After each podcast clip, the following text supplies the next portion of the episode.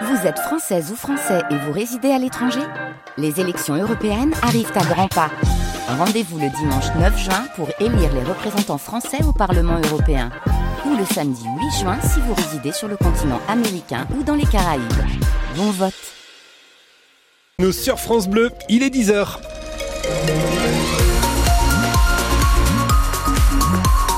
L'heure des infos avec Dimitri Imbert et tout d'abord les couleurs du ciel pour ce lundi Dimitri. alors si vous comptiez fredonner du Claude François c'est raté, ce sera un lundi euh, tout gris, voire sous la pluie avec au mieux quelques trouées. Le mercure lui est toujours plutôt haut pour la saison 13 du côté de Vesoul.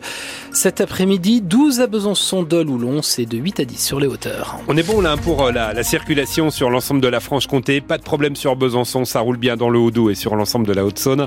Voilà ce que nous confirment nos patrouilleurs. Ce sont les auteurs présumés de plusieurs vols et braquages en Franche-Comté. Deux hommes ont été mis en examen hier. Ce sont eux qui auraient braqué le bureau de tabac d'Enemani dans le Doubs la semaine dernière et une boulangerie de Panier dans le Jura le week-end précédent. Il a fallu l'intervention des gendarmes de trois départements, Doubs, Jura et Haute-Saône pour remonter le fil. C'est une voiture volée en Haute-Saône, une Clio, qui les a mis sur la voie.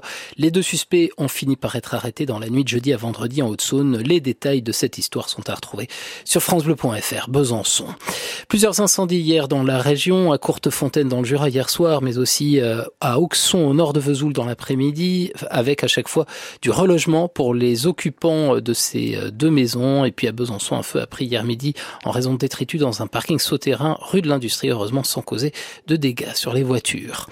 Alors que le trafic des trains doit reprendre normalement ce matin à la SNCF, après la grève des contrôleurs, une autre mobilisation se profile, celle des aiguilleurs. Sudrail a déposé un préavis de grève à partir de vendredi 11h.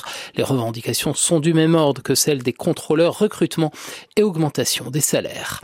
Les Français sur le toit du monde, championnat du monde de biathlon, après avec trois nouvelles médailles lors de la Mastart chez les filles pour Justine Brezas-Boucher hier et surtout deux médailles en bronze, celle-là pour nos francs-comtois, la première pour Lou Jean Monod Laurent sur la Mastart et comme décidément elle ne peut plus quitter son binôme en or du relais mix, et eh bien Quentin Fillon Maillet l'a imité un peu plus tard chez les hommes. Après cette dernière course, la France finit à la première place de ces mondiaux avec 13 médailles dont 6 en or, record battu. La Ligue 1 de foot, l'OM coule à Brest, titre le journal L'équipe ce matin 1-0 hier soir pour les Bretons qui s'emparent de la deuxième place du classement. Avec 13 points d'avance, le PSG caracole toujours en tête.